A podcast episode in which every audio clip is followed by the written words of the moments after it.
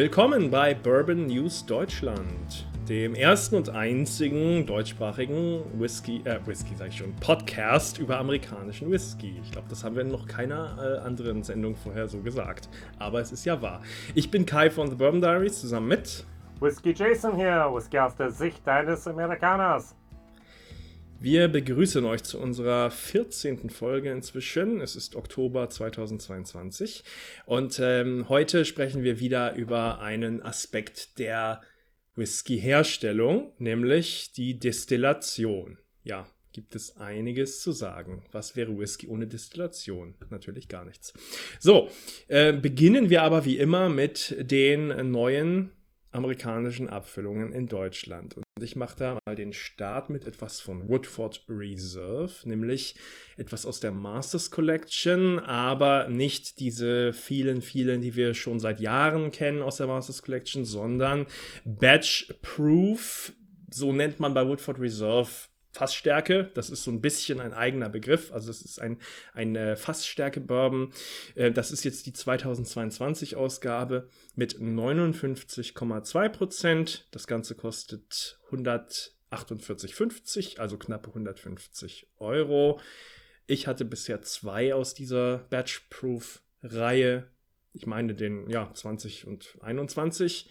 Und äh, einen davon fand ich sehr gut und den anderen nur so mittelgut. Oh, weißt du noch, welche war nur mittel? Äh, ähm, ich, glaub, ich glaube, ich fand den ich, oh, da, da, da muss ich wirklich gerade ein bisschen raten. Ich glaube, ich fand den 21 besser als den 20. Aber oh, ich, war, ich fand der 20er sehr, sehr lecker. Interessant. Dann kann es, dann kann es auch umgekehrt bei mir sein. Das ich habe den also 21er noch nie im Glas, glaube ich. Ich, so ich weiß es nicht. Ich weiß es nicht. Ich weiß nur, ich fand einen einen richtig gut und den anderen halt, halt nicht so gut wie den anderen. Ja. Also, mal, also ich habe über diesen hier schon Gutes gehört, äh, mehr kann ich aber auch nicht sagen über den 22. Gut, gut, gut. Dann gehen wir weiter. Etwas, was wir selten bisher auch berichtet haben. Single Malt aus Amerika.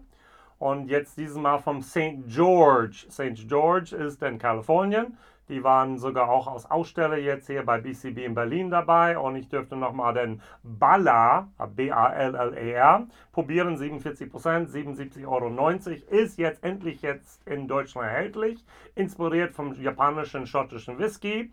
Und diese Whisky reift in einer Kombination von Ex-Bourbon-Fässern, Ex-Weinfässern aus französischer Eiche. Und dann bekommt es jetzt hier tatsächlich eine Finish in Ex- Umishu-Fässern. Das japanische ähm, ist das jetzt hier äh, Spirituose aus Japan und es bekommt auch eine, ähm, nicht Lincoln County Process, aber so ähnlich, äh, Ahorn, Holzkohle, Schicht wird gefiltert. Also eine, ja, coole, coole Sache, dass es jetzt endlich in Deutschland gibt. Und der andere ist, was ich auch sehr interessant fand, war der Single Malt äh, Whisky von St. George Lot 21. Warum finde ich das wichtig ähm, oder interessant? 43 Prozent, 139,90 Euro. Und der St. George Single Malt Whisky wird seit 2000 in jährlich limitierte Batches abgefüllt. Und das ist auch in Amerika selten zu bekommen. Ähm, und dadurch ist hier nach Deutschland lediglich nur 30 Flaschen gekommen. Und von daher dieses Einzelfassabfüllung oder diese Lot 40 praktisch, Entschuldigung, diese Batch ist dann da sehr klein und irgendwann den zu verkosten, vielleicht hätte ich dazu auch Lust. Ja, klingt auf jeden Fall alles sehr interessant. Und wir haben mit äh, Woodford vorhin ja angefangen und äh, ich mache mal mit Woodford weiter. Es gibt nämlich von Woodford Reserve die Kentucky Derby Edition 148. Also das ist äh, zur Feier des 148. Kentucky Derby. Ein Liter das Ganze, 63,99. Und da haben mich schon ähm, häufiger Leute angesprochen, ja, schöne Flasche, schön und gut, aber ist ja auch teurer. Man muss aber auch dazu sagen, es hat 2% mehr Alkohol als der Woodford Reserve, den wir hier sonst so bekommen. Es hat 45,2% statt 43,2%, denn Woodford ist äh, eine dieser Marken, die für Europa ein bisschen äh, schwächer abgefüllt werden als für den heimischen Markt. Deswegen ist es auch eine gute Gelegenheit, den Woodford, wie man ihn in den USA bekommt, kennenzulernen. ich kann aus eigener Erfahrung sagen, da ist schon ein bisschen ein Unterschied. Also diese 2% machen ein bisschen was aus und wenn man die Flaschen schick findet, geht das auch klar. Genau, ein Liter, also eigentlich für Travel Retail und nicht für Amerika ja. so gedacht. Und von daher eine ganz interessante Sache. Mehr habe ich nicht gefunden in diesem Monat, muss ich ganz nee, ehrlich sagen. Ich, ich auch nicht. Das waren jetzt nur vier. Ähm, wir hatten ja teilweise schon deutlich mehr, ja. aber ähm, ja, da, deswegen gibt es dann äh, an dieser Stelle jetzt schon einen kleinen Werbebeitrag und wir gehen dann rüber zu unserem Hauptthema des Monats Destillation. Alle drei Sagamore Straight Rye Abfüllungen aus Maryland sind nun endlich in Deutschland angekommen. Sagamore Signature mit 41,5 Prozent wird mit dem Wasser aus dem Quellhaus auf der Sagamore Farm auf Trinkstärke gebracht. Sagamore Double Oak mit 48,3 Prozent wird nach vier Jahren in ein zweites neues Fass umgefüllt und für weitere 18 Monate gereift. Christmas in a Bottle. Sagamore Cask Strain mit 56,1%. Fassstärke ist einfach unbeschreiblich lecker. Online erhältlich und einfach jason at n10bourbons.com anschreiben. Destillation. Ja, wir schauen ja immer gerne auf den äh, Begriff am Anfang so eines Themas. Was, was liegt schon im, im Wort selber für eine Information? Und da kann man schauen bei Destillation. Das kommt vom lateinischen Destillatio, von Destillare, herabtröpfeln, herabtropfen. Und ähm, ja, das ist ein thermisches Verfahren, um verdampfbare Flüssigkeiten zu gewinnen und anschließend durch Kondensation einzufangen. Das resultierende, die resultierende Flüssigkeit, das ist das Destillat, gilt als reiner und alkoholischer, denn beim Verdampfen werden viele Verunreinigungen zurückgelassen. Das ist eine sehr, sehr wichtige Sache bei unserem Lieblingsthema Whisky, wie wir gleich noch im Detail äh, zeigen werden. Es sei mal ein ganz äh, bekanntes, wichtiges Beispiel erwähnt. Methanol, das muss raus aus dem Zeug. Ähm, Methanol ist nämlich gesundheitsschädlich, also in hohen Dosen auch äh, ähm, kann zur Erblindung führen und zum Tod sogar. Äh, glücklicherweise liegt der Siedepunkt von Methanol schon bei 64,5 Prozent, äh, Prozent sag ich, Gewohnheit, äh, äh, Grad Celsius natürlich. Genau, also, fast stärker versaut bist du, komm, 64,5 Prozent. Genau, sobald, sobald wir von 60 plus und so über Prozent, ja, ich denke an die leckeren Barrel Proofs, nein, ja. also 64,5 Grad Celsius, da, da ist der Siedepunkt von Methanol also äh, vergleichsweise gering, das verschwindet also schon schnell bei der Destillation und das ist auch sehr, sehr gut so. Aber es gibt auch andere Stoffe, also Fuselöle oder ja, sogenannte Con Congener, Con Congeners auf Englisch, aber Congener auf Deutsch, sagt man. Ähm, also Verbindungen, chemische Verbindungen, äh, die man weghaben möchte, da sie, naja, entweder nicht wohlschmeckend oder aber teils sogar gefährlich sind. Und ähm, ja, bei äh, Bourbon und Rye ist das so, dass er halt, ähm, ja, ein Großteil des Bourbons und Rye Whiskys wird zweimal destilliert. In der ersten Runde geschieht das Ganze in einer ähm, Beer Still bzw. Column Still. Ähm, und die zweite Runde, ähm, da wird das Ganze in Doublern oder Thumpern nochmal destilliert. Im Detail dann aber auch gleich noch mehr dazu, was da genau geschieht. Ähm, ja, aber es gibt ja nicht nur Column Stills, ne? Genau, also Säulenbrennverfahren oder Anlagenkolonne wird das auch genannt. Ich würde gerne am Anfang einfach ein paar Vor- und Nachteile von Pot Stills erwähnen. Also ich habe zumindest manchmal in Schottland und Irland einfach das Gefühl, dass wir ein bisschen Romantik haben bei unseren Potstills. Da ist ein Mann, könnte auch eine Frau sein, die muss dann mit Holz oder sonst irgendetwas die Brennblasen anheizen. Die werden tatsächlich vom Hand dann dort gefüllt. Dann werden die gereinigt und jedes CL wird mit der Hand, was da gewonnen wird, in den Fässern dann dort reingetan. Aber leider, ganz ehrlich, ist diese Vorstellung nur romantisches Unsinn. Ähm, es gibt einen Vorteil vom Potstill, ist, es gibt die Möglichkeiten, was auch gleichzeitig auch Nachteil sein kann, ähm, der Vorlauf, den Mittellauf, Herz genannt, und der Nachlauf zu verändern. Und das gilt auch die Möglichkeiten, hier Schwankungen reinzubringen. Das heißt, wenn du morgens destillierst und es ist kalt, hast du einen anderen Schnittpunkt, als wo es dann ähm, nachmittags ist, wo es warm ist. Und das kann Auswirkungen auf den dein Whisky tatsächlich haben.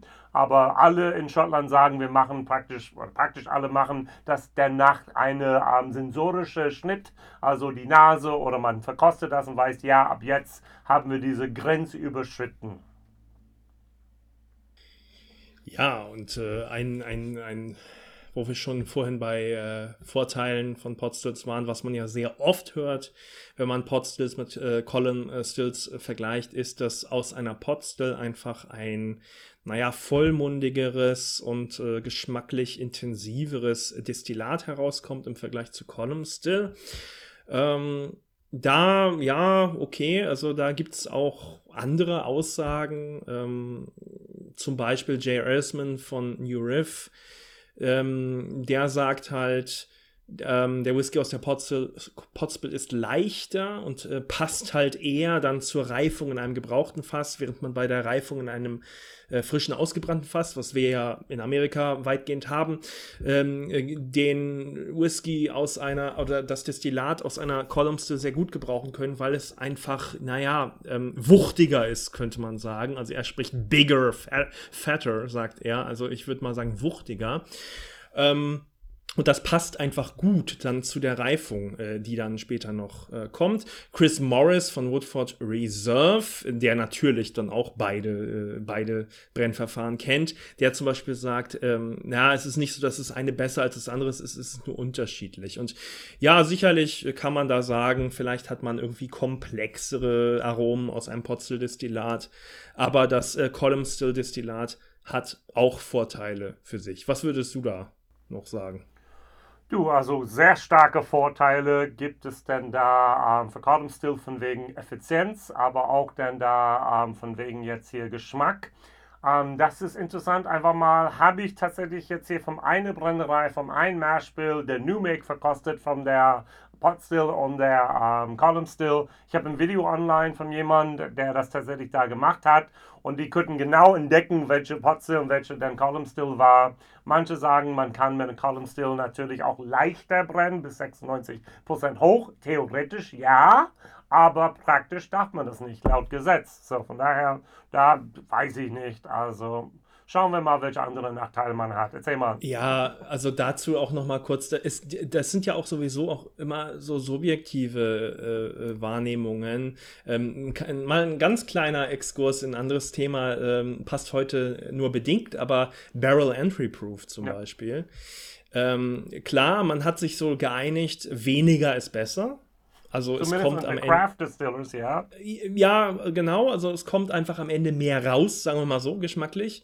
Aber ähm, und, und da habe ich auch neulich gelesen, in den, schon in den 50er Jahren wurden da Versuche gemacht, die das bestätigt haben. Also mhm. wirklich mehr oder weniger wissenschaftlich bestätigt haben. Aber Buffalo Trace hat kürzlich auch solche Versuche gemacht. Und äh, die meinten zwar, es, ja, es gibt deutliche Unterschiede. Äh, die persönlich, die Leute bei Buffalo Trace, die da probiert haben, fanden aber den Higher Barrel Entry Proof besser besser. Ja. Also geschmacklich besser. So viel dazu. Also, ne, wir kennen das alle als Whisky-Genießer, dass wir nicht alle dieselbe Meinung haben. Und so ist es eben dann auch mit diesen Produktionsfragen, was dann nun das Bessere ist, geschmacklich. Aber gut, ähm, gehen wir weiter im Thema. Ähm, ja, äh, wir sind noch bei den Potstills erstmal. Äh, ja, also was man, wenn man jetzt davon ausgeht, dass man da irgendwie ein bisschen mehr Mundgefühl am Ende hat, ähm, auf jeden Fall muss man mehr körperliche Arbeit und Zeit reinstecken in das Ganze, denn die Potstills müssen am Ende jedes Durchgangs geleert und neu befüllt äh, werden. Es ist also keine kontinuierliche äh, Brenntätigkeit in dem Sinne möglich.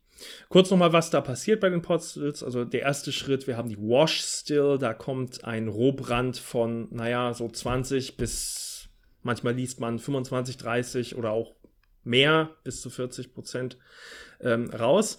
Und dieser Rohbrand hat halt noch gewisse Unreinheiten. Im zweiten Schritt geht das dann in die Spirit Still. Dort wird das erneut destilliert und ähm, der Alkoholgehalt steigt, die Unreinheiten werden entfernt.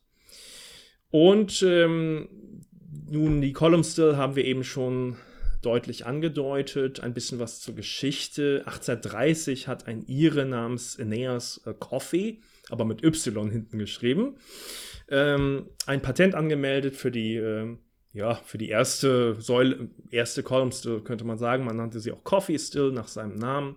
Und in den folgenden Jahrzehnten eroberte dieses Prinzip die amerikanischen Whisky-Distillerien. Es wurde flächendeckend dann äh, Schritt für Schritt bei den kommerziellen Distillerien Kentuckys durchgesetzt äh, oder eingeführt. Und ähm, ja, ein Vorteil von den äh, Säulen-Distillationen, von den Column Stills, ist zum Beispiel die äh, gleichmäßigere Qualität. Also es ist da sehr zielführend möglich, die Qualität gleich zu halten.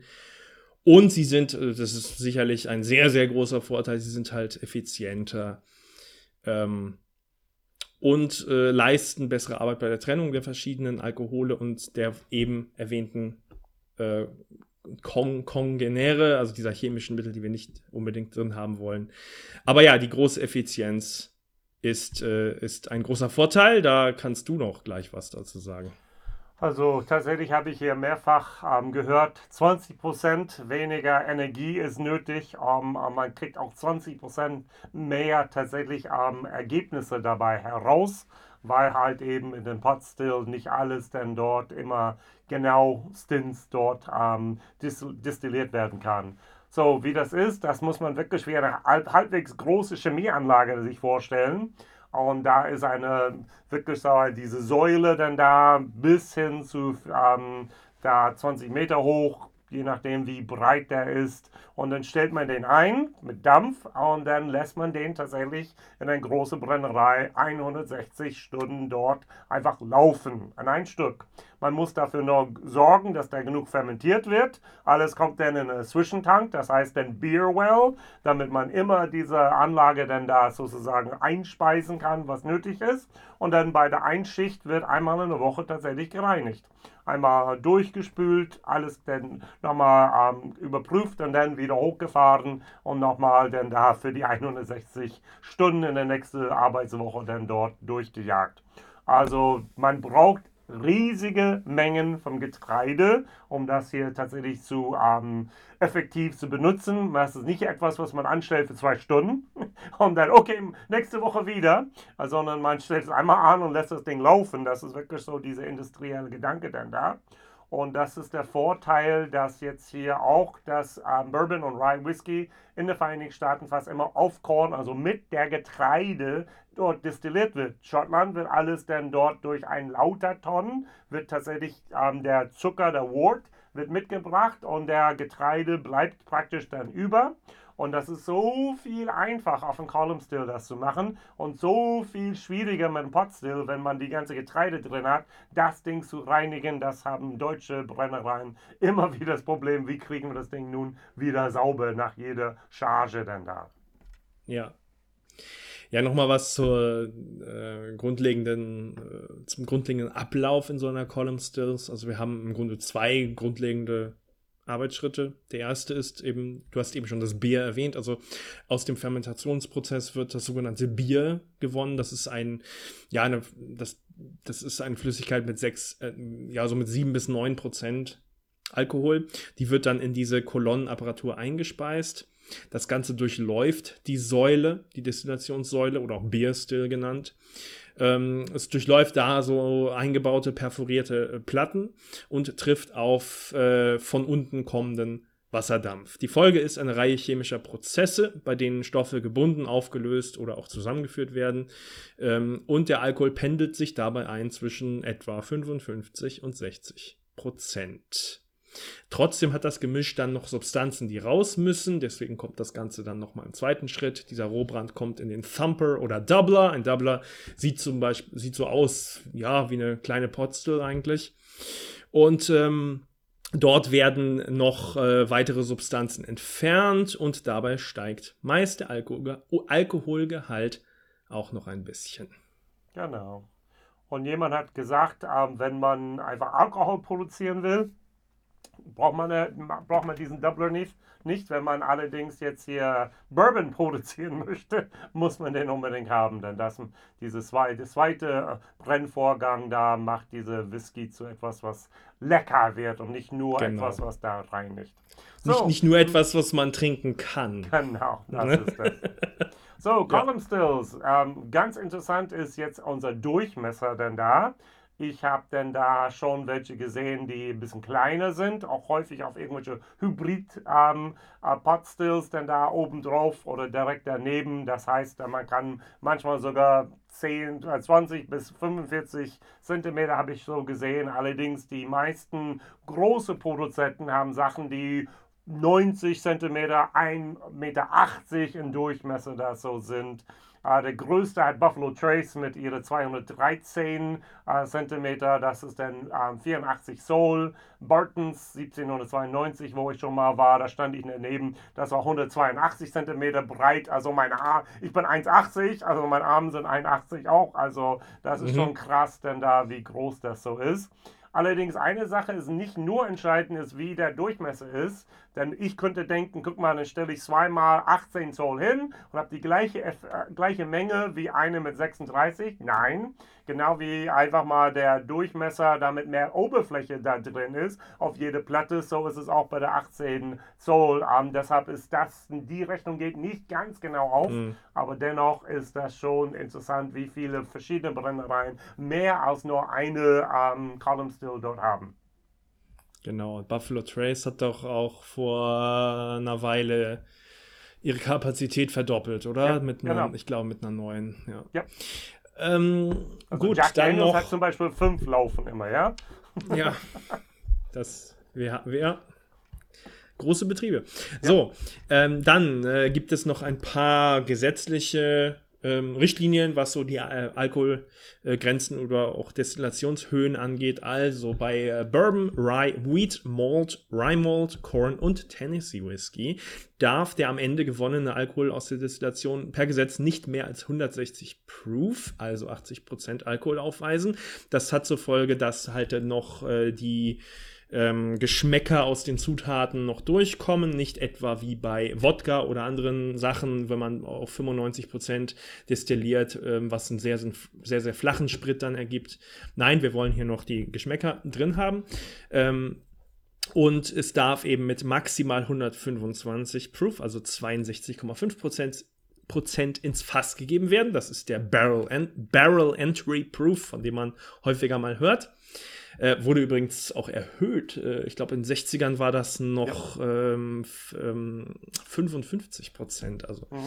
ja. Ähm, und am Ende, äh, klar, ne, muss es halt ähm, zumindest äh, in Amerika und Europa mindestens 40 Prozent Alkohol in der Flasche haben. Gerne aber auch mehr, wie wir wissen.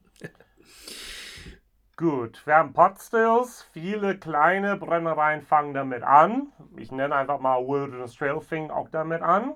Und dann haben sie gemerkt, oh, auch wenn wir das Ding dann da in Dreischichtbetrieb dann hier fahren, wir werden dann vielleicht 20 Fässer am Tag abfüllen.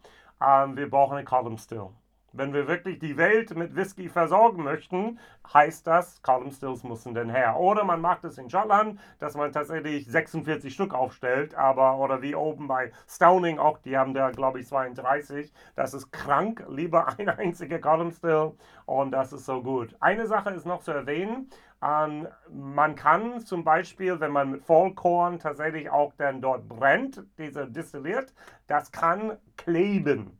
Also tatsächlich unten an der Potstill viel, viel leichter als ein Column Still. Und diesen Geschmack, wenn es einmal angebrannt ist, kriegt man nie raus aus diesem Distillat, der destilliert wurde. Das heißt, die ganze Charge kannst du praktisch dann da ähm, vom Zoll vernichten lassen. Und bei Column Still ist es äußerst schwierig, das zu tun. Nicht unmöglich. Es gab schon Leute, die es als zu heiß angestellt hatten, aber äußerst schwierig zu machen. Und damit hat man einfach mal dieses Gewährleistung dann da. Ja? So, die Frage, die ich mir gestellt habe, wer benutzt tatsächlich in Amerika nur Pot Stills, um dann dort Bourbon zu destillieren? Ich weiß, Balcones, Balcones tut das. Yay! Ich weiß, Hill Rock tut das, denn da oben in New York. Ich weiß, denn Kings County benutzt es in New York City auch. Dry Run benutzt das. Town Branch in Kentucky, der irische Pendant, ist dazu dann unserer ähm, Pierce Lions da in, in, in Dublin. Dann haben wir etwas, was ich gar nicht kannte, Kai Mar Farm, Woodstone und Tom's Foley Distillery und auch die Tama Distillery. Anchor Distilling ist etwas, was heute jetzt ähm, Hotaling Co. heißt. Die haben diese Old äh, Portrero, 100% gemälzte Roggen-Whisky, der wird auch Potstills.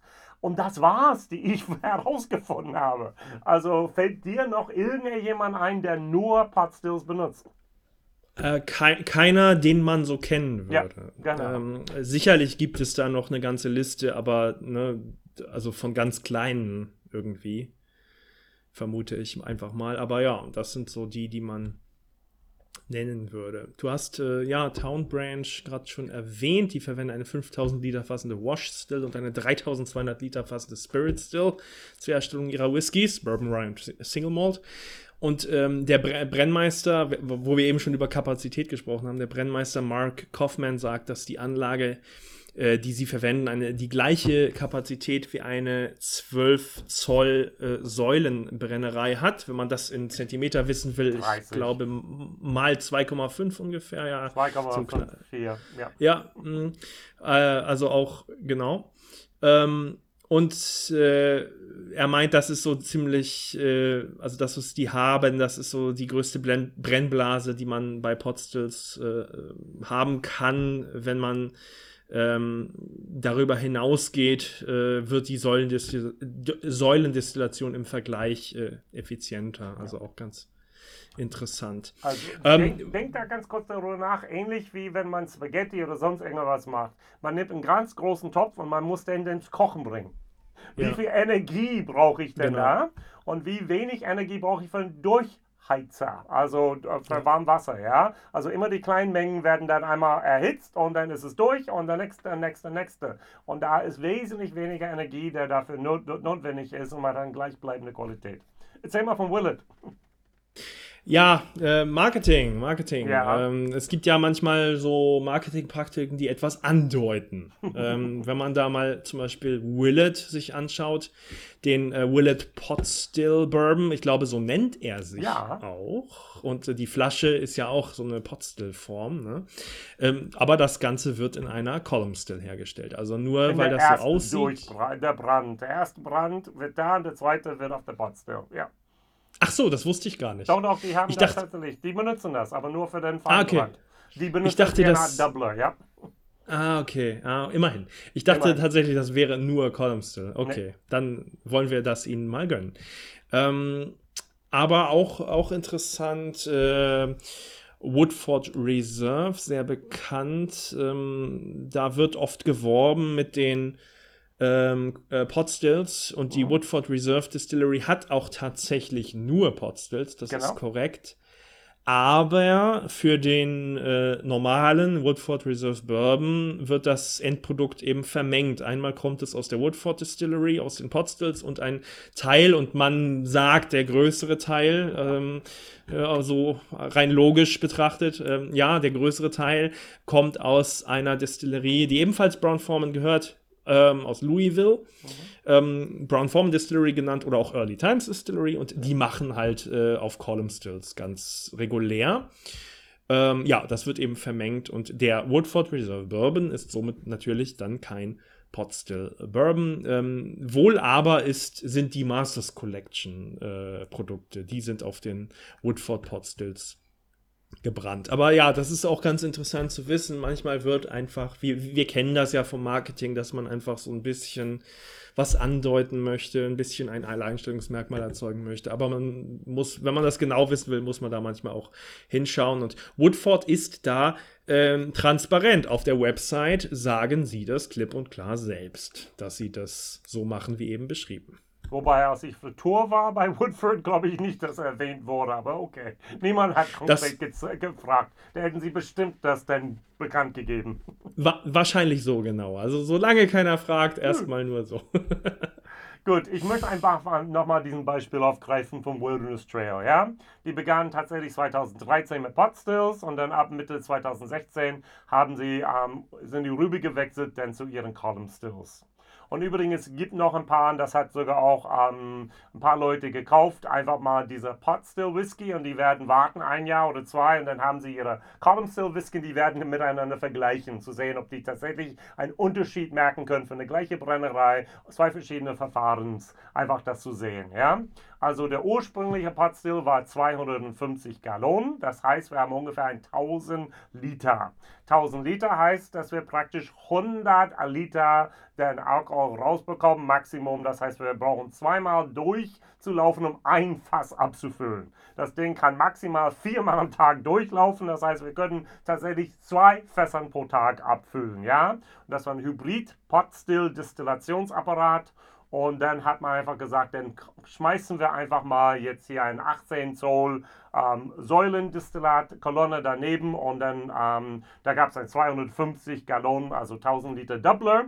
Und dann haben sie nochmal erweitert, dann haben sie einen 36 Zoll dann dort dahingestellt mit einem 500 äh, Gallonen Doubler. Jetzt können sie statt diese zwei Fässer am Tag, können sie 216 Fässer am Tag machen. Das ist der gravierende Unterschied zwischen Pot Still und Column Still. Möchte ich vier Maximum äh, Fässer machen am Tag, wenn ich da mache, oder bin, bin ich bereit, 200 am Tag zu machen? Ja, also das heißt 40.000 Liter Alkohol am Tag jetzt hier, das heißt bis zu 10.000 Liter im Jahr können Sie jetzt produzieren. Vorher war es dann einfach eine mickrige Menge und jetzt ist endlich genug da, dass wir sogar in Deutschland haben können. Schön, dass es Column Stills gibt, sage ich nur. Genau, ist das, ist das, ja. So, von daher, deshalb benutzen fast alle Column Stills, weil sonst wären sie eine regionale Brennerei geblieben und wir würden nie was davon genau. gehört haben. Ja, das ist doch ein guter Übergang zu dem, was in Amerika neu ist. Yay. Also, eine, äh, eine für mich persönlich sehr und ich glaube für viele auch durchaus interessante Neuerscheinung kommt aus dem Hause Beam, nämlich der Knob Creek 18 Years Old. Ähm, durchaus limitiert, aber, äh, aber landesweit in den USA verfügbar. Wir haben äh, 170 Dollar ähm, und 50 Prozent Alkohol, wie, wie, wie eigentlich immer so bei, oder meistens so bei Knob ja. Creek. Ähm, ich finde das äh, nicht günstig, nein, nein, aber ich finde es, äh, es würde mich persönlich sehr interessieren. Ich bin ein ziemlicher Knob Creek-Fan. Ich weiß von dir, du bist nicht so ein Knob Creek-Fan. Was sagst so ein paar Worte von dir zu der Abfüllung? Einfach so intuitiv. Ich, ich glaube, ich werde die Flaschen nie zu Gesicht bekommen. Nie. Also ja, ist wirklich ja, okay. so limitiert, auch in Amerika, dass wirklich nur ganz wenige Leute das haben werden. Und ähm, so von daher. Also Vielleicht mal ein Sample irgendwo. Glaube ich auch, dass ich das nicht mal nee. sehen werde. Sorry. Also für mich ist das in der Vierer von Buffalo Trace Antique Collection Papi. Ja, also. Okay. Na gut, wir bleiben bei Jim, Jim Beam, ähm, äh, Basil Hayden, Red Wine Cask Finish. Wie immer bei den guten Basils 40% Alkohol. Ähm, es ist ähm, eine Kreation, wo quasi der normale Basil Hayden vermengt wird ähm, mit äh, teils in äh, äh, Rotwein, in kalifornischen Rotweinfässern nachgereiften Basil Hayden. Also ja, es ist ein Basil Hayden mit teilweise Rotwein-Finish, 60 da. Naja, gut, ähm, ich bin beim Basil Hayden eigentlich immer so ein bisschen uneuphorisch, muss ich sagen. Aber es sei erwähnt. Dann gehen wir weiter nach Jack Daniels, etwas nur in Tennessee erhältlich. Das ist einmal ein Toasted Barrel Finished Rye.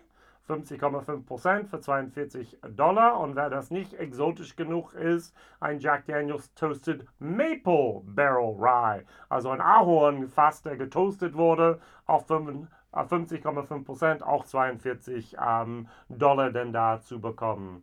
Ja, also falls ich nochmal in Tennessee bin, schaue ich mal, ob ich was finde. Ja, also werden wir hierzulande sicherlich nicht so ohne weiteres bekommen, aber äh, würde mich trotzdem sehr interessieren. Rye ist immer toll von Jack Daniels und, und äh, ähm, ja, das mit dem Toasted Barrel Finish finde ich klingt auch, äh, oder auch Maple Finish klingt auch toll. Ja, ähm, von Wild Turkey gibt es den Master's Keep Unforgotten. Unforgotten klingt ein bisschen wie Forgiven, so grob, und das ist auch die Anspielung. Es ist eine Rekreation des äh, ja, legendären Unfalls vor mehr als zehn Jahren, wobei Wild Turkey ein jemand halt ähm, äh, aus Versehen einen alten Bourbon mit einem jungen Rye vermischt hat. Äh, das wurde dann der äh, Forgiven. Ähm, und jetzt eben die Neuauflage quasi. Man vermengt hier 13 Jahre alten äh, Bourbon und 8 und 9 Jahre alten äh, Rye. Ähm, das Ganze hat 52,5 Prozent und wird in Amerika 200 Dollar kosten. Na gut, okay. Da ich persönlich auch schon bei dem, äh, bei dem Forgiven nie so begeistert war, wäre das für mich jetzt wahrscheinlich auch nicht unbedingt was. Aber wir bleiben bei Wild Turkey. Ich ja, habe gehört, dass 100 Dollar der, der alte Preis war von das, wo wir Ouch gesagt haben. Heute ist es 200 Dollar. Also ähm, es geht uns immer noch gut mit unseren Preisen hier drüben. Also das ist einfach, wo die Leute sagen, hey, 200 Dollar bezahle ich für eine Flasche Wild Turkey. Krank. Okay, Verrückt. gut. Für Russell's Reserve, also weiterhin Wild Turkey, Single Rickhouse. Wir haben jetzt hier 56,2%, ein Limited Release vom Camp Nelson C Rickhouse und das kostet dann 250 Dollar. Also früher Russell Reserve, 10 Jahre alt, Single Barrel war, keine 38 Dollar und da war der Sieger des Herzens in Amerika. Jetzt kommen sie mit einfach mal so etwas, bisschen Fassstärke und gleich 250 Dollar. Finde ich ein bisschen, äh, tut weh. ja. Naja, der nächste ist im Preis drunter, also genau. Chicago. Also was mich wirklich beeindruckt hat, wir haben diese Mega Rye ähm, denn dort Blind Tastings gemacht und ich habe den Few Rye, der normale Few Rye, da reingeschmuggelt gehabt und der war Platz 3 praktisch dann von den 6, also bei mir sogar ein bisschen höher. Und ähm, ich, der hat echt richtig gut geschmeckt. Und jetzt haben sie zum ersten Mal ihre erste Bottle and Bond. Das heißt, ein vier Jahre altes Produkt. Da ähm, 50% für 50 Dollar. Mash Bill ist einfach 70% Roggen, 20% ähm, Mais, 10% gemälzte Gerste. Insgesamt gibt es davon 14.400 Flaschen. Ich hoffe und ich denke, ein paar von diesen Flaschen könnten möglicherweise nach Deutschland kommen. Ja, ja, auf jeden Fall. Ob dieses Eine Jahr oder zum Januar, Februar nächstes Jahr, ich erwarte im Frühling die Sachen. Ja. Apropos nach Deutschland kommen, kommen wir mal zu was, was nicht nach Deutschland äh, kommt. Also jedenfalls Offiziell nicht. Wahrscheinlich, ja. Äh, Buffalo Trace Antique Collection dieses äh, Jahres, 2022. Wir haben natürlich George T. Stagg, ein 15 Jahre alter. Endlich George wieder? Stagg. Ja, mit ähm, 69,35 Prozent. Dann William LaRue Weller, Bourbon, ähm, 12 Jahre alt, 62,35 Prozent. Thomas H. Äh, Handy Rye, da wartet auch schon lange ein Sample auf mich. Jetzt natürlich nicht von dieser aktuellen Abfüllung, aber eine andere ähm, muss ich mir mal zu, zu, gute, zu Gemüte führen. Sechs Jahre alt, 65,45 Prozent. Eagle Rare 17 Jahre ähm, mit 50,5 Prozent. Sazerac Rye 18 Jahre. Also Eagle Rare, ja, habe ich schon gesagt, 17 genau. Sazerac Rye 18 Jahre, 45 Prozent. Ja, also die sind auch wieder in voller, in voller Komplettheit vorhanden. Genau, und da ist einfach so, wo die ganze Community in Amerika ausflippt und versucht, irgendwas zu bekommen. Wo sie auch ausflippen, versuchen, etwas zu bekommen, ist Pappy Van Winkel.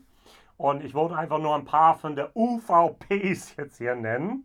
Zum Beispiel der Old Rip Van Winkle ist jetzt denn dort, 10 Jahre, kostet 70 Dollar, falls man den findet. Also, also ich wäre dabei. gibt, der so doof ist, den für diesen Preis anzubieten. Dann gleich kommt das ein Secondary Market, kostet es dreifache, wenn nicht, nicht das fünffache. Also der Van Winkle Special Reserve 12 Jahre sollte eigentlich auch 80 Dollar kosten. Der Van Winkle Family Reserve Rye, eine der besten Ryes, die ich jemals in meinem Leben hatte, 13 Jahre alt, 120 Dollar. Also der 15 Jahre alte Pappy 120, der ähm, 20 Jahre 200 Dollar und der 23, die wollen tatsächlich 300 Dollar dafür haben. Wow, also wenn man für diese Preise, macht fast immer ein Null dahinter, dann weißt du, wie die richtigen Preise sind. Ja, das äh, äh, wirklich diese Preise, die du gerade gesagt hast, so einfach aufgeschrieben zu sehen, das, das macht einen schon irgendwie. Ich fange an zu Äh, lachen. Ja, ja. genau. Und, und äh, Buffalo Trace bzw. Van Winkel hält dabei und sagt, das sollten die Preise schon sein. Ne? Also ja, ich, ich, wär, ich wäre ja zufrieden, wenn es so wäre, aber naja, also. Gut, ähm, geh, kommen wir zu ähm, Neuigkeiten in Amerika und ähm, eine angekündigte, äh, eine angekündigte Abfüllung, die auch viele im Vorfeld sicherlich äh, interessiert hat. Ja, Jack Daniels präsentiert seinen ersten Single Malt. Ähm, 100% gemälzte Gerste. Ähm, wird im Juni 2023 erscheinen und zwar also erstmal nur im globalen Reisehandel. Und äh, seit es den Jack Daniels Triple Mash dieses Jahr gab, ähm, wo ja ein Teil dieses Malts drin ist, neben dem Rye und äh, Tennessee Whiskey, äh, haben Leute sich gefragt, auch teilweise mich gefragt, ob es dann auch ein Malt richtig geben wird. Und hier, wie hier haben wir die Antwort, ja. Mal schauen, wie, ob und oder ob er dann zu uns hier nach Deutschland kommt. Aber ja, auf jeden Fall spannend. Der schon. Triple Mash, äh, der hat mir äh, ziemlich gut gefallen und äh, den Malt so zu probieren wäre auch eine spannende Sache. Genau. Ja. Das wird Travel Retail sein und Deutschland hat irgendwie ein Händchen dafür, Travel Retail in normalen Läden zu finden Ja, online. ja, ja, das sieht man in letzter Zeit, ja. Gut, dann gehen wir zu Old Forester. Jackie äh, Zeichen ist weg und jetzt kommt die neue Melissa Rift. Sie ist dann jetzt hier Brandon Master oder Schräg- Schrägstrich Master Taster. Vorher war Master Distiller und Master Blenderin. Ähm, jetzt Melissa war zuvor bei Beam Centauri beschäftigt. Ähm, da hat sie dann ein Single, ähm, auch ein Single Barrel Programm bei Bullet dann da geleitet. Ähm, das ist den Diageo und sie kommt tatsächlich aus Louisville. Das heißt, dann hat sie den Beam, Bo ähm, Diageo und jetzt hier Brown Forman durch. Also sie kennt große Konzerne und schauen wir mal, das, was sie da so alles so macht. Ja? Ja. Und äh, eine ganz allgemeine Nachricht zum Schluss, die ich sehr begrüße.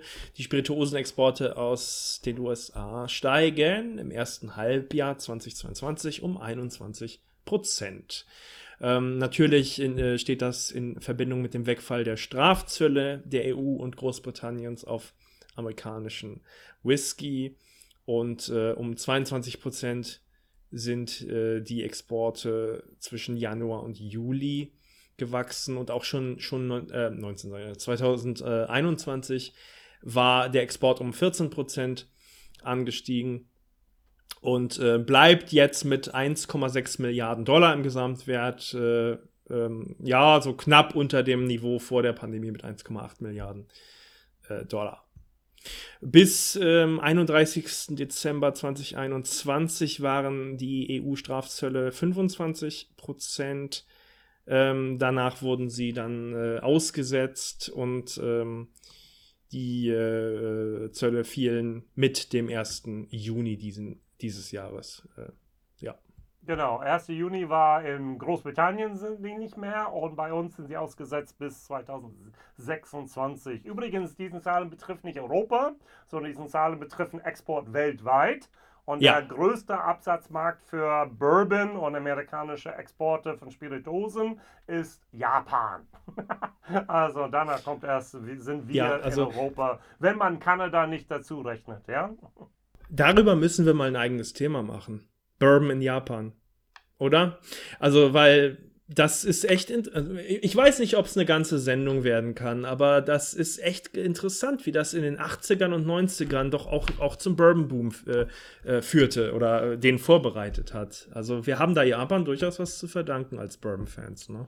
Ja, also das wäre tatsächlich eine interessante Geschichte jetzt hier, äh, der Werdegang zum Bourbon Boom. Das heißt, ja, äh, sagen wir mal so, genau. Small Batch, Single Barrel, Japan. Also ja. das alles könnten wir, und dann ja. können wir Schlenley ähm, reinführen. Wer waren Seagrams? Also das sind Marken, die es nicht mehr gibt. Ähm, ja, das wäre schon genau. interessant, genau. ein bisschen History Lesson dazu geben. Ja, denke auch. Werden wir mal machen. Aber, aber nächsten Monat geht es erstmal wieder um eine Distillerie. Nämlich MGP in Indiana. Also gefühlt so der, ähm, der Rye-Produzent der Nation, aber auch nicht nur Rye, sondern alles Mögliche füllen sie ab ähm, fürs Sourcen oder wird gesourced von ihnen durch andere ähm, äh, Marken, aber auch eigene Marken haben sie unter ihrem Dach. Wird sicherlich auch ein spannendes Thema. Ja. MGP. Sehr, sehr gut. So, irgendwann werde ich es lernen. Squib und irgendetwas heißt die Brennerei richtig. So von daher. Alles gut. Super, also ja. hat Spaß wieder mit dir gemacht. Das ist interessant ja. zu sehen, einfach wie die Unterschiede sind in der Herstellung von Bourbon, gerade bei Destillation, gegenüber denn das, was viele in Deutschland so gut kennen, Single Malt Scotch oder Irish Single Malt. Und von daher, ähm, es hat mir auch dann da viel Freude bereitet, das dann alles jetzt hier ein bisschen zu recherchieren. Und ja, ich bin gespannt auf ähm, weitere Tage mit dir zusammen und weitere Folgen. Liebe Leute, falls ihr das hier gut findet, falls ihr Leute da draußen habt, die auch den Bourbon gerne ähm, trinken und würden immer gerne wissen, was am laufenden Stand ist, was in Deutschland passiert, was denn für neue ähm, Abfüllungen in Amerika so gibt und Hintergrundinformationen zu bekommen, hier seid ihr richtig wie Kai am Anfang gesagt hat, der einzige deutschsprachige äh, Podcast zu Thema Bourbon amerikanische Whiskys. Ganz genau. Und ähm, ja, ich bedanke mich auch. War mal wieder sehr interessant und auch äh, für mich selbst lehrreich. Wir werden auch noch sicherlich weitere Aspekte der Produktion weiterhin beleuchten. Wir hatten ja jetzt schon Fassreifung, Lagerhäuser, heute Destillation. Da gibt es dann noch ein paar andere Sachen, Fermentation und so. Wird, äh, wird auch dazu noch einiges geben. Und ja, vielen Dank fürs Zuhören und ich sage bis zum nächsten Mal. Bye bye von Kai. Und Jason, bye bye.